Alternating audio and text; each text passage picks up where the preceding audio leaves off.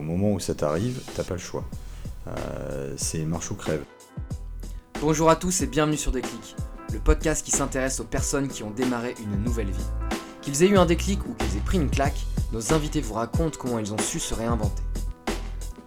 Cette semaine, je suis parti à la rencontre de Romain, devenu non-voyant il y a 5 ans suite à son diabète. Il nous raconte la transition, des premiers symptômes de la maladie à la perte complète de la vue. On parle de comment il a dû se rendre à l'évidence afin d'avancer et d'entamer sa nouvelle vie, des changements que cela implique pour son quotidien et dans sa relation avec les femmes. Romain revient aussi sur sa passion pour les voyages et la plongée, qu'il arrive à pratiquer malgré son handicap. Vous verrez que dans son malheur, Romain a une approche très positive de la vie qu'il a l'air de croquer à pleines dents sans se laisser abattre. C'est une belle leçon de vie et j'espère que comme moi, vous serez impressionné par son courage et son histoire. Pour soutenir des clics, c'est très simple. Il vous suffit de vous abonner sur iTunes et de nous mettre une review. Vous pouvez également en parler autour de vous, ça nous aidera énormément. Bonne écoute. Eh bien, bonjour à tous. Je suis aujourd'hui avec Romain. Salut Romain. Salut Théo. Merci de m'accueillir chez toi à Paris. Avec grand plaisir. Alors pour la petite histoire, j'ai rencontré euh, Romain dans un aéroport. On attendait notre avion euh, ensemble, je crois que c'était en Allemagne. C'est ça.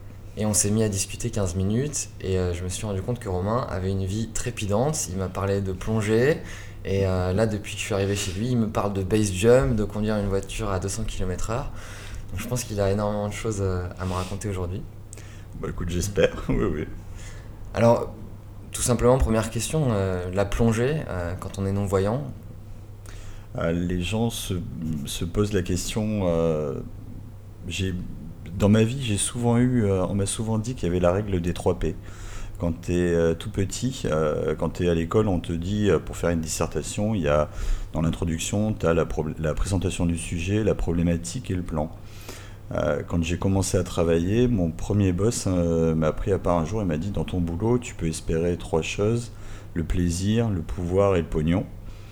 Euh, aujourd'hui, je trouve que ça marche encore. Euh, pour la plongée, il y a trois possibilités. Tu peux plonger pour le paysage, tu peux plonger pour la performance, descendre très profond, ou pour le, plaisir, toujours, pour les, sensations. Alors, certes, j'ai peut-être moins de paysage que quelqu'un qui voit, mais par contre, euh, des sensations, j'en ai probablement beaucoup plus parce que je m'en suis rendu compte au fur et à mesure des cours et des descentes que j'ai eu l'occasion de faire. Euh, je vais ressentir l'eau, la pression, le fond de l'océan. On a la possibilité de toucher ce que les autres ne font que très peu, puisque c'est le seul moyen que j'ai de, voir les, fonds marins, de voir ce qui est, présent sous l'eau. Et puis c'est une performance euh, probablement plus incroyable que pour quelqu'un qui voit, de se dire euh, je vais descendre. Donc finalement, si je reprends cette règle des 3 P, je, je fais quand même beaucoup plus de choses peut-être sous l'eau que quelqu'un qui, voit. Avec mon handicap, avec ma, voilà, ma, déficience, euh, je compense autrement. Et j'arrive, euh, aujourd'hui, des gens viennent, quand je vais aux courses, ça fait qu'un an, un an et demi que j'ai commencé la plongée, euh, j'ai des gens qui plongent depuis 20 ans qui viennent me voir pour me demander comment, j'arrive à me stabiliser sous l'eau pour pouvoir enseigner à leurs élèves qui ont, eux, beaucoup plus de mal à le faire. Comment, comment je fais Comment, sans voir le fond, sans, voir, euh, sans avoir d'éléments visuels pour m'aider, j'arrive à rester euh, aussi tranquille et, et, sans bouger sous l'eau Alors que, normal, par défaut, les gens penseraient que je vais pas être à l'aise, que je vais pas savoir ni quoi faire, ni où aller, ni, ni rien. Est-ce que tu avais déjà plongé avant de perdre la vue? Non, j'ai essayé tout seul. Enfin, j'ai essayé avec un ami en vacances, mais j'avais déjà perdu la vue forcément, j'ai été à la mer, j'ai, tu descends sous l'eau, tu, tu, fais des choses, mais euh, j'ai pas eu l'occasion de descendre avec le matériel et de, de, vivre ça avant. D'accord. Est-ce que tu pourrais revenir euh, euh, sur ce qui t'est arrivé? Alors, j'ai 37 ans, il y a 5 ans, un peu, un peu plus de 5 ans maintenant, j'ai commencé à avoir des des soucis à la vue. Alors je suis diabétique, j'ai probablement un peu tout laissé traîner pendant longtemps, un, espèce de ras-le-bol. Euh, tu, te dis que tu as le droit à la même vie que les autres, euh, sauf que quand tu es diabétique, tu dois faire attention à tout, à ce que tu manges, à ce que tu bois. Et euh, bon, bah, quand tu as 25 ans et que tu arrives à Paris, tu fais moins attention, tu profites un peu plus, tu fais tu brûles la chandelle par les deux bouts, comme on dit. Et puis le problème, c'est que les amis, eux, bah, c'est pas trop grave. Sauf que moi, les problèmes sont arrivés par la suite.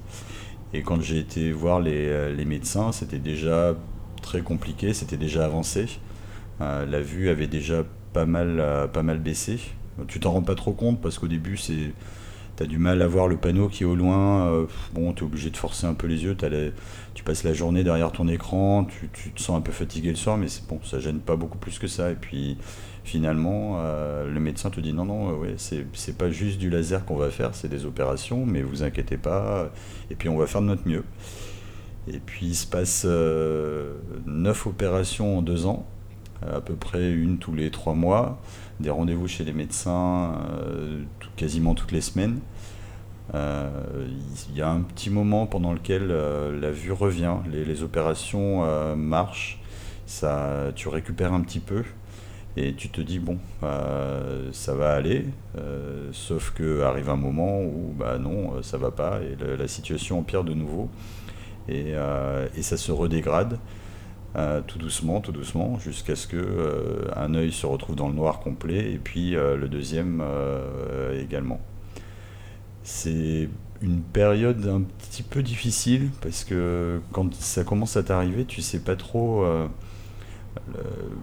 tu dois mettre, enfin, t'arrêtes de travailler, tu dois mettre ta vie en pause, et puis tu te dis, comme un peu tout le monde, je vais avoir une opération et puis c'est fini. Dans, dans 15 jours, 3 semaines, je suis rentré chez moi. Sauf que après la première opération, euh, tu réalises que non. Euh, déjà, fin de la récupération, il faut plus de temps. Le médecin, il te donne des rendez-vous euh, au jour, enfin, à chaque visite, un nouveau rendez-vous, une nouvelle date. Et à chaque temps que tu l'as pas vu, tu sais pas ce qu'il y a derrière. Tu n'as aucune idée du. Il te dit que ça va prendre un peu de temps. C'est tout ce qu'on te, tout ce qu'on te dit. Et tu, j'ai mis un petit peu de temps à le réaliser que ça allait prendre vraiment longtemps. les premières semaines, je me disais bon, c'est c'est chiant, euh, tu tournes comme un lion en cage. Alors j'étais, euh, je m'étais réinstallé un peu avec la famille parce que c'est compliqué. Euh, tu as un bandage sur l'œil, tu vois que la moitié des choses pendant, pendant quelques jours. quand on t'enlève le bandage, tu as une espèce de, de vue un peu trouble avec des, avec une, des bulles d'air qui se promènent devant la vue, donc c'est un petit peu gênant. Et on sait jamais en cuisinant ou en faisant quelque chose, pas risquer de se casser autre chose. Donc donc j'ai eu la chance d'être euh, entouré, euh, mais c'est une cage dorée. C'est un petit peu difficile parce que tu peux pas trop sortir, tu peux pas trop faire d'activités en dehors et tu es censé faire attention. Donc ce qui veut dire à ce que tu manges, ce que tu bois, faut, là, la santé devient la seule et l'unique priorité. Et, euh, et c'est long. Et pendant peut-être six mois, je crois que c'est à peu près six mois, euh, bah, tu sors pas. Tu, comme tu es sur Paris, tu ne vois que la famille qui est sur Paris. Les amis habitent loin, c'est compliqué. Et euh, donc tu as les gens au téléphone qui t'appellent toute la semaine pour savoir si ça va. La famille, c'est tous les jours, quasiment. autant dire qu'au bout de quelques semaines, euh, la famille, tu leur dis non, mais j'ai rien fait aujourd'hui, rien de plus qu'hier, et je ferai rien probablement demain. Et ma vue, elle va pas revenir d'un coup d'un seul, parce que vous m'appelez tous les jours. Donc, euh, il y a des moments difficiles. C'est vraiment une période euh, pas, pas facile. Les gens savent pas trop comment le prendre, savent pas trop comment t'aider, quoi te dire. Toi, tu sais pas comment leur répondre. C'est long, c'est compliqué. Et puis, euh, et puis tu sais pas trop ce qui t'attend au bout. Donc, euh, qu'est-ce qu'il faut que tu fasses? Est-ce que tu dois envisager une reconversion pour la suite? Est-ce que tu te dis que la vue va revenir et que tu reprendras ta vie comme avant? Euh, Tu sais pas non plus. Donc, t'attends. T'attends et toutes les semaines tu vas voir le médecin et toutes les, tous les trois mois tu fais une opération. Tu finis par connaître les infirmières, par connaître les couloirs par cœur, par arriver au bloc et dire bonjour à l'anesthésiste. Ça, l'anesthésiste, c'était une, une la, première opération, la plupart des opérations, c'était une anesthésie locale. Mais la toute première était générale, donc tu es endormi, tout va bien. Et puis à la deuxième, le médecin me dit Vous êtes diabétique, c'est compliqué, c'est beaucoup de fatigue après, on va faire une anesthésie locale si ça vous fait pas peur. Bon, bah, je suis un peu aventureux, un peu, un peu fou, donc euh, je me dis Bah allez, pas de souci, on y va. Et donc, première anesthésie euh, locale. Donc là, il euh, t'endort Quoi? Juste l'œil. Juste, enfin l'œil et le tour de l'œil. Donc euh, on t'allonge sur la, la table, t'es es là, tu bouges, tu vois, tu vois encore euh, des deux yeux, et même si c'est un peu flou, tu vois quand même. Et là, t'as un grand black qui arrive et qui te dit euh, Je suis l'anesthésiste, je vais vous endormir l'œil. Il met un petit cachet dans l'œil euh, pour euh, détendre, et puis il arrive avec une seringue, euh, c'est comme dans les films, elle fait euh, 20 cm de long l'aiguille, et tu te demandes Mais il va me piquer où avec ça? Et il te pique entre l'œil et le nez il, a- il descend l'aiguille à cet endroit-là. Alors tu sens rien. Enfin, tu sens rien. C'est pas tu sens rien. Tu, tu sens l'aiguille euh, rentrer. Il n'y a pas de douleur. Mais il est quand même au-dessus de toi avec un truc énorme et il t'endort la moitié du visage. On te recouvre l'autre œil et, euh, et on te scotche la tête. Ça n'a rien à voir euh, avec les- ce que on peut voir dans les films où la tête est bien fixée. On te, avec du sparadrap, on te scotche la tête à la table. Et, euh, là, pendant une heure, une heure et demie, le médecin t'opère. Tu les entends discuter, tu vois des ombres avec l'œil qui reste, et, et puis voilà. Et tu retournes à la. L'opération se passe, il n'y a pas de douleur, il n'y a rien du tout, ça va. C'est vrai que physiquement, c'est mieux et plus facile. C'est éprouvant psychologiquement, Mm. parce que t'entends quand même, tu sens par moment qu'il y a quelque chose qui gratte dans ton œil ou qui tourne autour de ton œil. C'est pas, c'est vraiment pas une douleur, mais tu sens qu'il y a quelque chose qui se passe. Et, euh, et bon, c'est une certaine. euh, je pense que ouais, tout le monde, euh, c'est pas un truc que tout le monde serait prêt à faire. Notamment, je suis retourné en salle de réveil après et t'es pas tout seul. Il y a forcément d'autres personnes qui ont été opérées à ce moment-là. Il y a une femme qui était complètement en pleurs. Euh, les infirmières sont venues à plusieurs reprises. Elle a fini par leur expliquer que euh, bah, l'anesthésie avait du mal se passer parce que ça a été extrêmement douloureux pour elle. Alors je sais pas, elle, euh, t'es quand même un peu dans les vapes, donc c'est des vagues souvenirs que j'ai, mais je sais pas de quoi elle été opérée et je voyais, j'étais allongé, donc je me rendais pas trop compte, mais je me souviens bien de cette femme en pleurs. Euh, expliquant à l'infirmière euh, non mais j'ai eu mal j'ai eu mal j'ai eu mal et elle osait rien dire elle était complètement terrorisée elle bougeait pas donc après, quand toi, tu, on te dit, bon, bah on va en faire une autre anesthésie locale, euh, tu te dis, ouais, ouais, pourquoi pas. Il faut peser le, le pour et le contre. Mais c'est. Non, dans l'ensemble, les opérations, c'est pas, pas douloureux et pas difficile. C'est je- c'est une petite anecdote, mais euh, c'est plutôt la période qui est longue et compliquée. Et surtout qu'à la fin, euh, quand tu perds déjà un œil, tu te dis ça va être difficile. Et quand tu finis par perdre le deuxième, euh, ouais, là tu réalises que la- je crois qu'à la huitième déjà j'étais les deux yeux quasiment dans le noir. Le médecin m'a proposé d'en faire une autre en disant on peut peut-être récupérer un petit peu sur un œil. Euh, je me suis dit euh, une de plus, une de moins. Au point où j'en suis, euh, j'étais prêt. je, lui ai toujours fait confiance et je j'ai pas, pas de doute là-dessus. Mais je me suis dit, si jamais ça peut me permettre de récupérer un tout petit peu, tant mieux. Sinon, bah tant pis, c'est pas ce que ça me coûtera d'en faire une de plus. Donc je suis allé tout au bout. Et puis, bah, le dernier jour, dernière opération, il t'enlève les pansements, tu vois plus. Bon, bah voilà. Ça n'a pas marché. Et non. Et donc là, euh, bah, c'est là où les gens réagissent différemment. Euh, moi, je suis sorti, euh, j'étais, il y avait mon père et ma mère avec moi ce jour-là. Je dis bon bah non, mais maintenant qu'est-ce qu'on fait? Parce que je vais pas rester. Enfin, c'est pas tellement le, fait de pas rester comme ça, c'est comment je m'adapte, comment. Comment je vais de l'avant, comment je continue. Je me voyais pas retrouver euh, ni à traîner avec la famille toute la journée, ni à rester enfermé chez moi à rien faire. Donc euh, euh, il faut prendre des contacts à droite à gauche pour savoir. J'ai personne dans ma famille qui est dans cette situation-là, donc tu sais pas. Tant que, tant que tu connais personne comme ça, ou que t'as pas de, de personne dans ton entourage qui est touché ou d'amis, t'as aucune idée de, des structures qui existent, des, des choses, des choses à faire, à préparer. Tu t'étais préparé à l'éventualité de perdre la vue complètement? Ou Ah, c'était vraiment une surprise à, la toute dernière Au début, non. Au début, au début, pas du tout. Euh, quand tu, j'ai perdu la vue sur le premier œil un petit peu, je me suis dit bon, euh, celui-là, le médecin m'en parle plus. Tu, tu, tu, enfin, tu ressens. J'ai toujours très fait attention à ce que les gens expriment sans euh, euh, cacher derrière les mots. Mm. Si tu vas voir un médecin et, enfin, je voyais le médecin toutes les semaines. on a toujours été très très clair. on a, j'ai toujours posé toutes les questions que j'avais à poser. Il m'a toujours répondu. Il n'y a jamais de problème. À partir du moment où il a commencé à plus me parler de l'œil qu'il ne voyait plus, je me suis dit bon, celui-là, s'il n'en parle plus, euh, c'est pas la peine d'insister, j'ai compris. Euh, celui-là, il restera dans le noir. C'était l'œil droit. Euh, pas trop me faire d'illusions.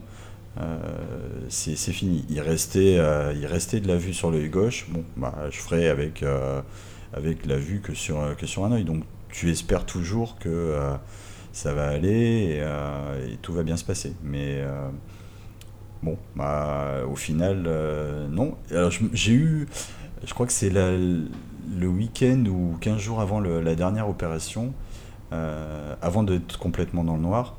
Euh, j'ai fait une soirée, j'étais avec des amis, on a été boire un verre. Et puis euh, ils me disent Tiens, le week-end prochain, pour aller à Amsterdam en week-end. Et je leur dis non, moi vous me dites pas ça. Les, voyages, alors vous savez que j'adore ça. si vous me proposez de partir, faut qu'on parte. Vous me dites pas on, euh, ils me disent ouais bah, ce serait l'occasion de te changer les idées avant l'opération et, euh, et, je reconnais qu'à ce moment-là je me suis dit ouais partir en week-end avec les amis ça veut dire des excès. À une semaine de l'opération c'est peut-être pas terrible. J'ai déjà suffisamment fait de conneries pour peut-être pas en faire euh, en rajouter une. Et d'un autre côté je me suis dit c'est je vois plus grand chose c'est peut-être les derniers moments où je vais pouvoir profiter et et voir encore quelque chose, plutôt que de les passer enfermés chez moi à tourner en rond pendant le week-end en appréhendant la dernière opération. Et au final, bah, on n'a rien fait. On n'est pas parti et je sais pas, sur le coup, euh, j'y ai repensé juste après l'opération. Je me suis dit, bah, j'aurais dû. De hmm. toute façon, ça aurait rien changé. Je serais dans le même état aujourd'hui et j'aurais profité euh, un petit peu de ce qui me restait euh, sur ce week-end-là. Bon, d'un autre côté, ouais, avant, tu sais pas et tu fais tout pour que ça se passe bien. Donc, euh, c'est toujours plus facile de, juger après que sur l'instant où tu dois prendre une décision. Si j'avais eu les informations avant, forcément, j'aurais réagi différemment. Mais, mais sans, euh, ouais, tu, tu fais euh, au mieux au moment, moment voulu. Et, et sur le coup, j'espérais. Je me suis dit, ouais, si, si je ne si suis pas parti en week-end, c'est que j'espérais encore un petit peu que l'opération corrigerait, améliorerait les choses et euh, empirerait pas la, situation. Tu parlais des excès que tu as fait à 25 ans et euh, qui ont eu un impact justement sur, euh, sur la maladie. tu avais toutes les informations à ce moment-là? Oui, je suis diabétique depuis que. Enfin, je suis diabétique depuis que j'ai 10 ans. des médecins, depuis que je fais des prises de sang tous les 3 mois et je vois un diabétologue régulièrement. Donc euh, on te dit euh, bien régulièrement les problèmes pour les diabétiques, les yeux, le cœur, euh, les pieds, on te liste les problèmes, mais tu vois des médecins et des infirmiers qui te listent les problèmes, et c'est tout. Et quand tu es jeune, tu es invincible, tu, mmh. fais la fête, tu dors pas, tu vas en cours le lendemain, c'est pas grave, tu, quand tu commences à bosser, c'est pareil, tu, tu, peux prendre une cuite un soir, aller travailler le lendemain, tu as un peu mal au crâne, mais tu vois pas où est le, où est le risque, euh, où est le problème? Enfin, tu, tant que ton corps euh, réagit bien, que tu es en forme, que tu as l'impression que tout va bien, tu dis bah oui, bon bah je fais des excès, j'abuse, euh, oui certainement, mais tu le sais que tu abuses, mais t'as pas l'impression d'être impacté. Sauf que tout se passe à l'intérieur, que c'est bien caché, et que le problème c'est que tout arrive d'un coup. C'était à la fois un choix et un, et un peu d'insouciance. Oui, oui, oui, oui ça, certainement. C'est j'ai grandi comme ça et euh, oui et, je, ah, le problème c'est qu'aujourd'hui ça va être difficile de me changer le, les, choses ont changé parce que maintenant j'ai perdu la vue et qu'il y a d'autres paramètres qui rentrent en jeu dans ce que je fais mais j'ai gardé cette, euh, cette façon d'être et c'est comme ça au fond de moi je pense pas que ça je changerai demain c'est dans la façon dont je visage les choses aujourd'hui, il y a toujours ces deux côtés-là. Euh, euh, et euh, ouais, je, je, vis comme ça et je suis comme ça. Donc les, ça fait partie de, de, mon charme, entre guillemets. C'est pour ça que la famille, je, je, j'effraie la famille et je les fais beaucoup rire. Et c'est. Un peu casse-cou. Ouais, voilà, c'est tout à fait. Quelle est la, chose qui euh, te manque le plus, que tu avais l'habitude de faire avant et qu'aujourd'hui tu peux plus faire? euh, C'est pas tellement, euh, c'est pas tellement une activité. C'est, enfin, je peux pas tellement appeler ça une activité, mais c'est simplement de voir. C'est, j'ai toujours été très observateur avant. j'avais une excellente mémoire visuelle. Aujourd'hui euh, je suis capable de, de décrire beaucoup de choses que j'ai vues auparavant. Euh, il, m'est arrivé une fois de me promener avec ma mère dans Paris. Euh, un couple de touristes nous a arrêtés pour nous demander où se trouvait tel ou tel magasin. Je sais plus, on était vers la place de la Madeleine. Et je suppose qu'il s'adressait à ma mère. Sauf que c'est moi qui. Ma mère n'habite pas Paris. C'est moi qui ai répondu, c'est moi qui, avec des gestes, leur ai indiqué. Et il y a eu un blanc dans la conversation. Et je me suis dit qu'à ce moment-là, les gens ont dû se dire non, mais ils nous. Euh, et euh, non, j'ai dit non, non, mais euh, enfin, allez-y. Je les ai pas recroisés, je les ai pas revus, mais je suis bien sûr qu'ils ont trouvé, enfin, s'ils ont suivi les indications que je leur ai données, qu'ils ont trouvé. Parce que j'ai la mémoire des chemins, des boutiques, des, emplacements, de tout ce que j'ai pu voir avant. C'est resté gravé. les choses se, floutent un petit peu avec le temps maintenant. Je reconnais que les visages, les lieux, si, euh, c'est comme si tu regardais une photo. Tu, je te montre une photo une seconde, tu vas être capable de me dire qui est sur la photo, de me la décrire. Par contre, si je te demande un détail, quelle est la couleur ou quelle est euh, telle petite information, tu l'auras pas vu assez longtemps.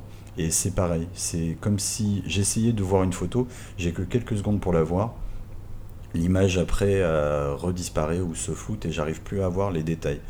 J'ai l'image d'ensemble, mais c'est tout. Et c'est ça pour, euh, pour tout. Et, ça, ça me manque. Euh, même pour les proches oui, même pour la, famille, euh, ça les rassure, ils iront plus dans ma tête. Ils ont le, visage, et les gens vont rester comme ils étaient avant.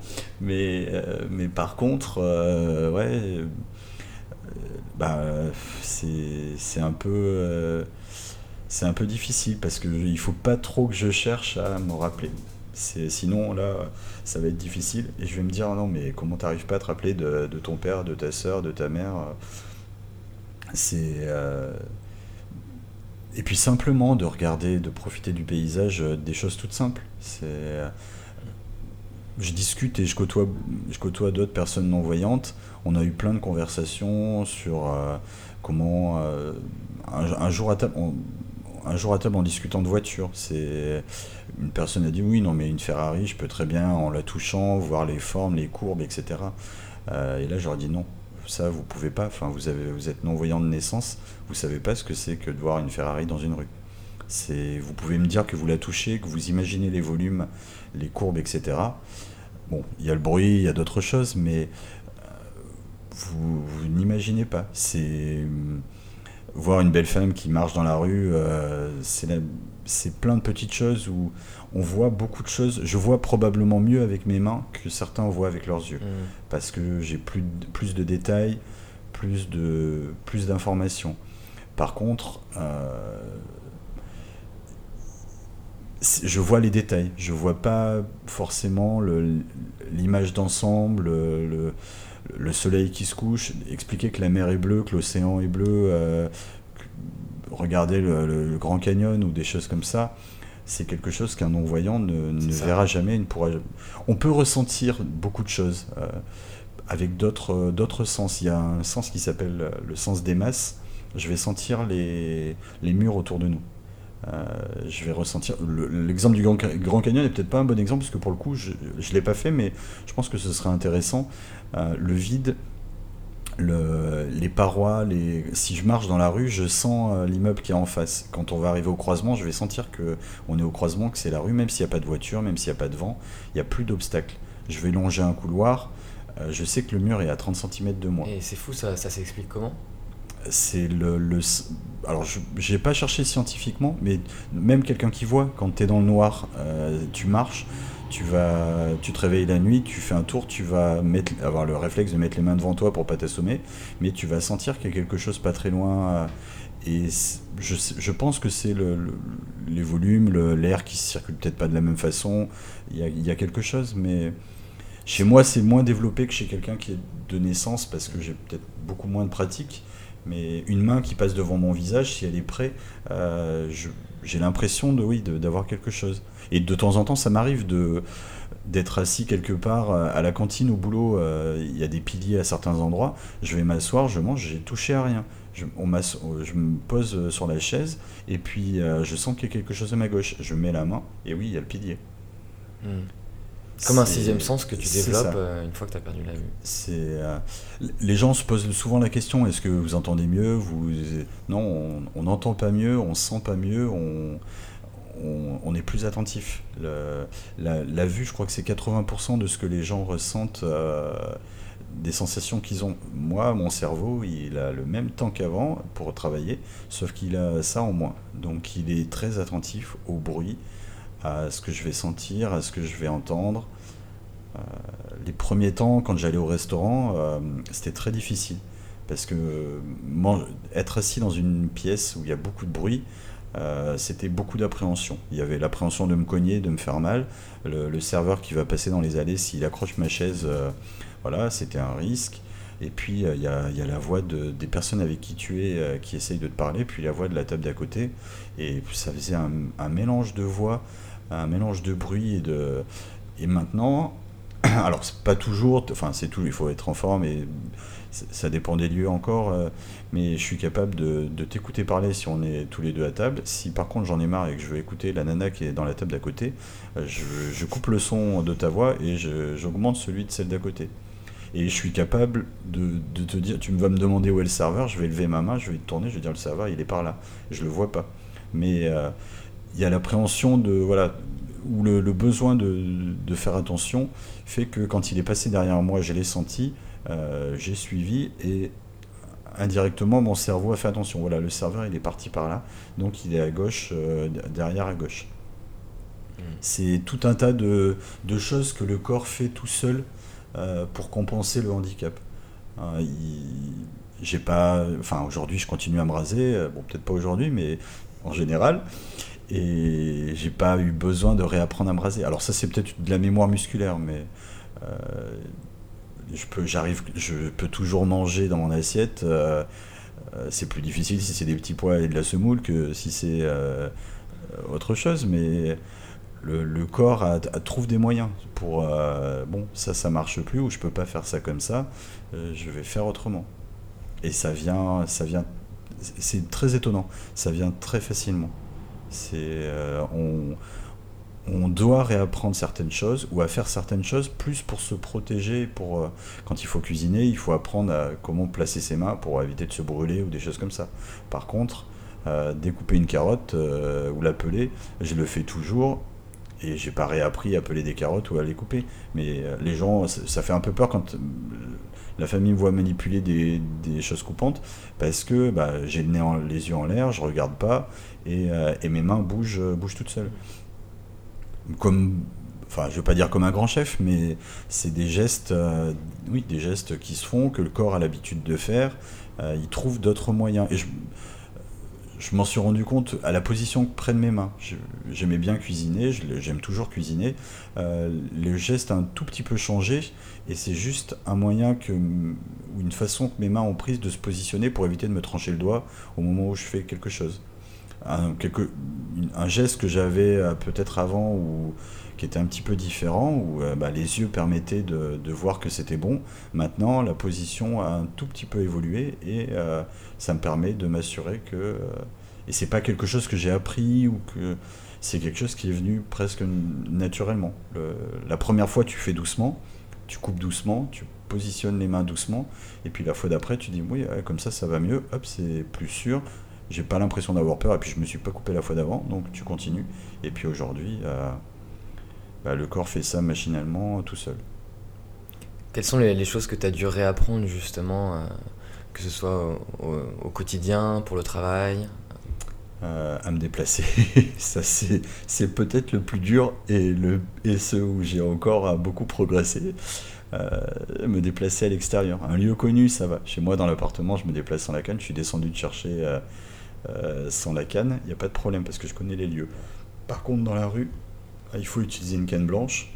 Il y a une, euh, une façon de, de, déplacer la canne pour, euh, pour marcher, pour, pour identifier les obstacles.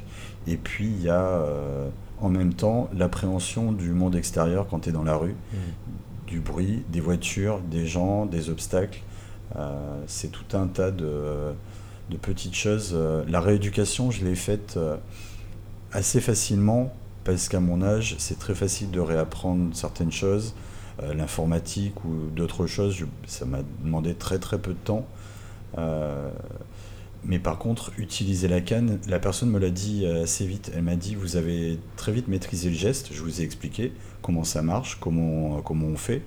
Ça, oui, techniquement, il n'y a aucun problème. Par contre, après, il y a l'appréhension du monde extérieur, de comment on comment on fait dehors, comment. Euh, euh, et c'est toujours le côté casse-cou. J'arrive à un carrefour, euh, hop là, je me lance, je positionne les pieds, je suis à peu près le bord sur le bord du trottoir et hop, je traverse. Sauf que bah, une fois sur deux, je traverse en diagonale. Et ça m'arrive tous, les, tous les jours. En bas de chez moi, il y a un carrefour. heureusement que les commerçants me connaissent. Parce que je pense qu'une fois sur deux, je partirai au milieu du carrefour au lieu de traverser simplement la rue. C'est et c'est toujours, c'est toujours en cours d'apprentissage. Ça, euh, je pense que euh, on m'a dit il y a pas très longtemps que l'important c'était que ça marche pour moi. C'est pas tellement de bien, bien, bien utiliser la canne et de bien me déplacer. L'important c'est voilà, j'arrive à faire ce que je veux faire. Si c'est ma méthode à moi et qu'elle fonctionne pour moi, tant mieux. C'était peut-être pas quelque chose à me dire parce que pour le coup, je vais pas faire beaucoup plus d'efforts que je n'en faisais avant. Mais euh, ça, ça a été, voilà, ça, ça a été, c'est toujours. Après, pour le reste. Euh, pour l'informatique, par exemple, euh, moi je sais que c'est une des questions que je t'avais posées quand on s'était rencontrés. Mais moi, la chose qui m'était venue à l'esprit, c'était comment tu fais pour lire un texto, comment tu fais, tu m'as expliqué que tu travaillais en banque devant un ordinateur. Je me disais, mais s'il est sur un fichier Excel, comment, comment il s'en sort? Bah, en fait, euh, il y a la première chose auquel les gens pensent pas, c'est comment euh, je vais taper les informations. Enfin, oui, il y a le, fait de les donner et de les sortir. Euh, de les lire, toutes les enfin, mon téléphone comme l'ordinateur sont équipés d'une synthèse vocale. Ça me lit ce qu'il y a à l'écran. Ça lit le texte, ça lit les menus, ça lit certaines informations, ça décrit même maintenant un petit peu les photos. ça, ça donne beaucoup, beaucoup d'informations. Pas tout, pas toujours, mais beaucoup. Donc ça, il faut avoir un casque sur les, enfin au bureau forcément un casque parce que les collègues n'ont pas forcément envie d'entendre ta voix, la voix de la machine toute la journée. Euh, quand c'est sur mon téléphone, euh, bon le son est pas très fort et ça suffit euh, à me donner l'information.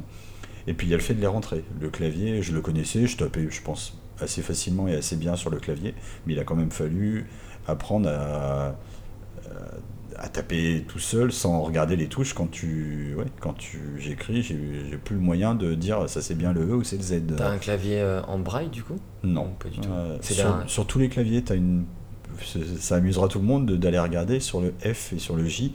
Il y a deux petits ah traits en relief. Ça permet de mettre tes mains de placer ah, c'est ça. ça permet de positionner les mains. Je pense que c'est pas fait pour les non voyants mais on, sait, on a dû s'adapter là-dessus. Tu positionnes les mains pour après taper et les doigts bougent autour euh, donc j'ai appris comme ça euh, à, saisir. Après, le fait d'être euh, informaticien de formation, ça a dû certainement beaucoup aider. Euh, j'ai la machine, toute la famille encore m'appelle quand il y a un problème avec un ordinateur, c'est à moi qu'on téléphone pour expliquer comment réparer.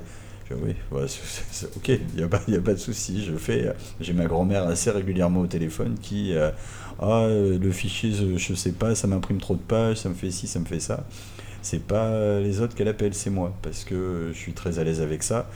Et euh, oui, je continue à l'être. Euh, donc pour le boulot, c'était un peu une facilité de reprendre euh, comme ça. Maintenant, il y a, toujours des limites. Il y a beaucoup de choses qu'on fait, encore plus aujourd'hui, avec la souris. Enfin, les, toutes les, les, les iPads aujourd'hui, on déplace le doigt dessus, on fait glisser les objets.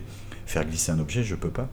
Euh, tout simplement. Enfin, comment, euh, comment je ferais pour l'attraper, pour emmener euh, un objet d'un endroit à l'autre sur l'écran? Ça, c'est pas possible. Donc toutes ces fonctionnalités-là, je les ai plus. Je les ai pas. Pour certains logiciels professionnels, c'est compliqué. ça limite ce que je peux faire. Et en plus, dans le monde professionnel, le, la question du handicap et d'adapter les logiciels aux non-voyants, c'est pas forcément une priorité. Mmh. Donc, même si on, s'y met et si les sites internet le, font de plus en plus, c'est pas toujours le cas. Donc ça, ça limite. Mais ma valeur ajoutée n'est plus là aujourd'hui dans le travail. Je, on a réparti les tâches un peu différemment. Je fais ce, ce pour quoi je suis doué et je peux faire, et ce que je ne peux plus faire est fait par quelqu'un d'autre Mmh. de, de l'équipe. Tu surfes un peu sur le web quand même?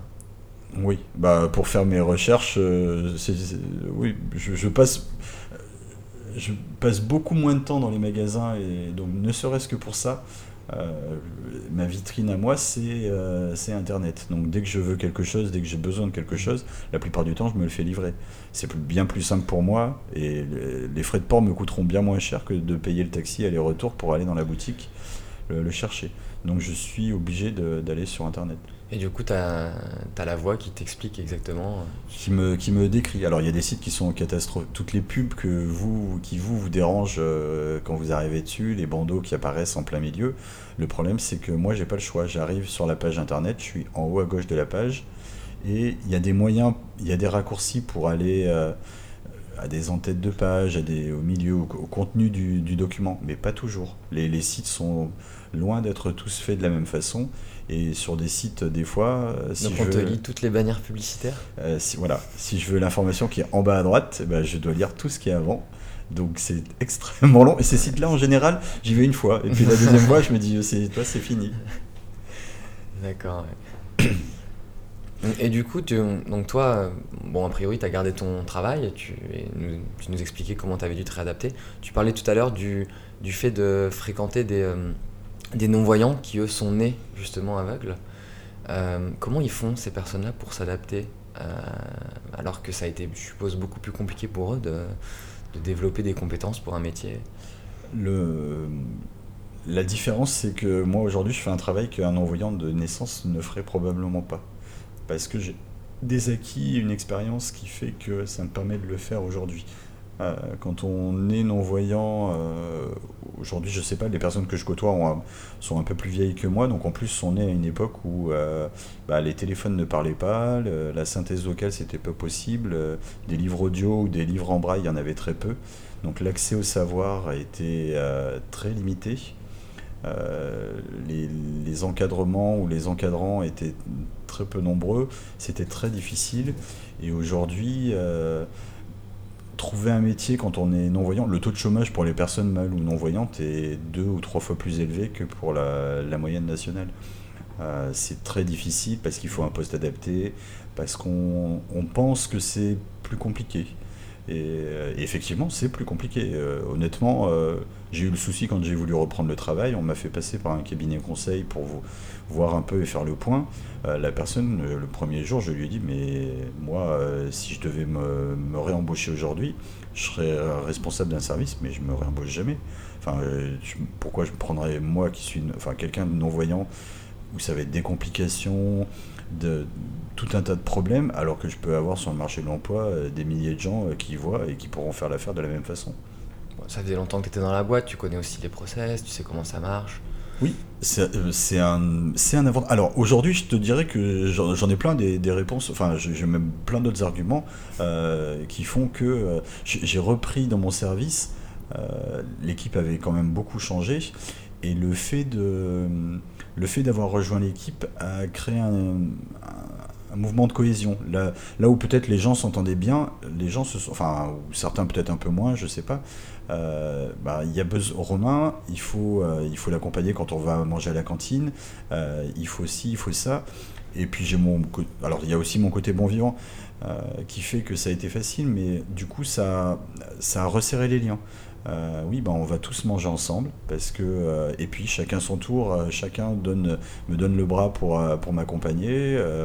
tout le monde participe. Et s'il y a besoin de quelque chose ou si on me voit dans le couloir, voilà, les, les gens viennent, ça, crée, ça crée de la cohésion. Et finalement, dans l'équipe, la, la répartition des tâches, bon, c'est pas. dans mon boulot aujourd'hui, il y a bien des choses que je n'arrive pas à faire. Euh, J'ai pas l'impression que ce soit un poids pour mes, pour mes Mhm. collègues. On, vraiment, euh, c'est juste. De toute façon, dans une équipe, tu répartis les tâches. C'est juste qu'on les répartit différemment avec moi. Euh, alors c'est pas le cas de c'est pas le cas de tous les métiers, c'est pas le cas de si j'avais été euh, chauffeur routier, j'aurais pas pu reprendre peintre en bâtiment, euh, ça aurait été compliqué. Mm. J'ai eu la chance d'être dans un métier où un et puis d'avoir des compétences qui font que ce soit possible. Et les, euh, les, gens qui, les gens que je connais qui sont non-voyants de naissance euh, sont formateurs, souvent, enfin beaucoup sont, sont formateurs pour des personnes euh, mal ou non-voyantes, donc formateurs en informatique, en, dans tout un tas de domaines, et apportent l'expérience que eux ont vis-à-vis de, de, la chose enseignée euh, à d'autres personnes. C'est pas... je connais pas, euh, alors j'en connais pas non plus des, des mi- des centaines et des milliers, mais je connais pas de personnes qui auraient décidé d'être, euh, euh, je sais pas, euh, boulanger demain en étant non-voyant ou un, ou un métier un peu farfelu ou quelque chose qui sorte de, de l'ordinaire. J'ai l'impression que ça limite. Tu, il suffit d'aller sur Google, hein, de taper euh, poste adapté non-voyant, euh, il y a très peu de choses. Il y a Kiné qui ressort. Oui. Ça, j'y ai pensé pendant un temps. Euh, le problème, c'est que ça fait reprendre 3-4 années d'études. euh, alors, c'est pas, c'était pas tellement ça le problème, mais il y a tout ce qu'il y a derrière où, euh, avec mon diabète et le reste, je me suis dit, j'ai peut-être déjà assez de problèmes. J'ai la chance d'être dans un grand groupe, d'avoir un soutien, la plus ou moins la sécurité de l'emploi. C'est plus sûr, après toutes les, tout ce que j'ai vécu, d'être dans un endroit un peu stable et de pas prendre de risques. c'était un choix, un choix à ce moment-là, mais oui, c'est compliqué. C'est trouver du travail ou travailler en tout cas, c'est euh, difficile. Et les possibilités, enfin, la plupart des entreprises publient maintenant sur les sites que les postes sont ouverts aux personnes avec un handicap, sans parler du handicap visuel. Mais dans la réalité, euh, très peu embauchent euh, des personnes avec un handicap. Peut-être encore plus non-voyant d'ailleurs. Euh, oui, c'est quand on est euh, dans la, banque, euh, je travaille dans la banque, c'est un, bon exemple. Être en fauteuil, c'est gênant, mais il suffit d'avoir une porte assez large pour que les gens passent. On peut travailler en agence et être dans un fauteuil, recevoir un client, c'est pas gênant. Pour quelqu'un de, non-voyant, je pourrais jamais aller travailler, enfin c'était pas mon cas, mais je pourrais jamais aller travailler dans, dans une agence. Comment je ferais signer les documents à quelqu'un? Comment je m'assurerais qu'il manque rien? C'est des choses que je pourrais jamais faire. Donc c'est très compliqué. Euh, tu parlais tout à l'heure de tes collègues qui t'accompagnent à la cantine et qui te prennent le bras. Justement, je me demandais si le comportement des gens autour de toi, que ce soit tes proches, tes collègues ou les gens que tu croises dans la rue, si leur comportement avait changé et si euh, justement euh, t'as pas l'impression que parfois on t'infantilise. euh, Il y a, il y a des, ouais, les, les gens, les gens ont pas changé. J'ai la chance, beaucoup de chance, parce qu'on m'a eu posé la question. Les amis sont toujours là, la famille est toujours là. Euh, personne ne s'est éloigné ou ne m'appelle plus ou ne me voit plus parce que c'est plus compliqué aujourd'hui de faire quelque chose avec moi. De ce côté-là, euh, j'ai eu beaucoup de soutien et je les remercie tous parce que euh, y en avait besoin. À côté de ça, il a fallu, pour la famille et pour les amis, il a fallu une période de transition. Expliquer que quand j'ai besoin, je le dis. Quand euh, ou si- s'il y a quelque chose, euh, je ne me gêne pas, j'appelle, je demande. euh, voilà, c'est pas un souci. Donc maintenant, ils ont pris l'habitude. Quand ils me voient faire, si je prends plus de temps pour faire quelque chose, ils me laissent faire. Euh, si euh, si je pose pas la question, on se dit bon bah c'est bon, il gère, il n'y a pas de problème. Par contre, euh, si je sors dans la rue, dans un quartier que je connais pas, en- ou même en bas de chez moi, à la limite ils le font aussi, euh, je vais me mettre pour traverser la rue, il faut un certain temps. Parce qu'il faut que tu t'arrêtes, que tu sentes le, rebord du trottoir pour savoir, pour être sûr de traverser correctement, que tu écoutes le bruit des voitures. Et ça, ça prend beaucoup de temps que les gens ne- aujourd'hui en cours. Donc les personnes qui vont arriver sur le bord du trottoir vont dire Monsieur, vous avez besoin d'aide. Ils vont, parce que je prends mon temps, ils vont vouloir absolument m'emmener de l'autre côté pour le faire. Je suis très bien, je suis tout à fait capable de le faire tout seul, et, euh, mais à mon rythme. Et le, c'est pas le même que, qu'avant. Donc les gens veulent absolument aider. Ce qui est bien et pas bien, c'est quand tu es fatigué, quand euh, la journée a été un petit peu difficile, euh, je reconnais que c'est agréable de se dire, bon, c'est bon, pour traverser la rue, ça me demande un peu d'énergie. Si cette énergie, je peux l'économiser et demander à quelqu'un de, de m'aider, tant mieux. Sauf que les- les gens ne sont pas forcément, ne sont pas formés, ne savent pas toujours aider et bien aider. Et la personne qui va m'aider à traverser va me remettre euh, de l'autre côté du trottoir, euh, face à une rue qui n'est pas la bonne, ou dans un sens qui n'est pas le bon. Et au moment où moi je vais repartir, euh, bah, je vais pas repartir dans la bonne direction. Et là, euh, je vais pas forcément m'en rendre compte tout de suite. ça va être compliqué. Ça peut te faire perdre tes repères. Voilà. Et ça, euh, finalement, c'est plus m'aider. C'est, j'aurais mieux fait de traverser tout seul et pas demander. Les, les gens, quand, à partir du moment où ils voient la canne, euh, oui, on, tout de suite à un côté, euh, on va aider, on va beaucoup plus. le taxi est un bon exemple. Je prenais le taxi dans Paris avant. Les chauffeurs de taxi me, me prenaient comme n'importe quel client. Aujourd'hui, je les prends moins, je prends Uber, c'est un peu moche, mais les, si je, il y a eu une période où j'ai repris les taxis, euh, leur, leur euh, façon de faire avec moi avait énormément changé. À partir du moment où ils voyaient la canne, le chauffeur de taxi sortait, m'ouvrait la porte, m'aidait à descendre, tout un tas de choses qu'ils ne faisaient pas avant. Et ça, c'est systématique. Il n'y a pas de. Très peu sont les personnes euh, qui vont rester assises derrière leur volant en disant voilà, vous êtes arrivé, vous pouvez y aller. Mmh par défaut, j'ai un handicap qui fait que les gens, oui, aident. Ça leur demande pas grand chose et finalement, c'est, c'est quelques, voilà, c'est, quelques secondes pour eux et c'est peut-être beaucoup pour moi. Mais, mais c'est pas toujours. alors le côté euh, infantilisant, je l'ai quand on va une par exemple à un événement. Je vais manger, je vais me retrouver à un lieu où il y a un buffet. Euh, forcément, le buffet c'est compliqué. Euh, je vais discuter avec quelqu'un, je vais boire un verre avec quelqu'un, je vais grignoter un petit four. Euh, et puis, si la personne doit s'en aller ou me dit attends, je reviens, je vais me retrouver debout, sans bouger, tout seul. et là, je ne me mettrai pas les mains partout, je vais pas, donc je reste sage en me disant y a, la personne va revenir ou quelqu'un d'autre va passer.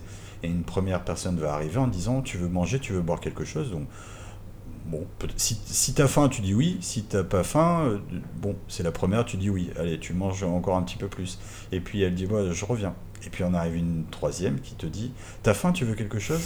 Et à la vingtième, euh, non, j'ai plus, plus faim. C'est voilà, c'est bon, j'ai bien mangé, certainement beaucoup plus que vous tous. Euh, les gens s'en rendent pas compte, mais l'envie d'aider euh, en face est systématique. Je reconnais qu'au bout d'un moment, c'est chiant et t'en as marre.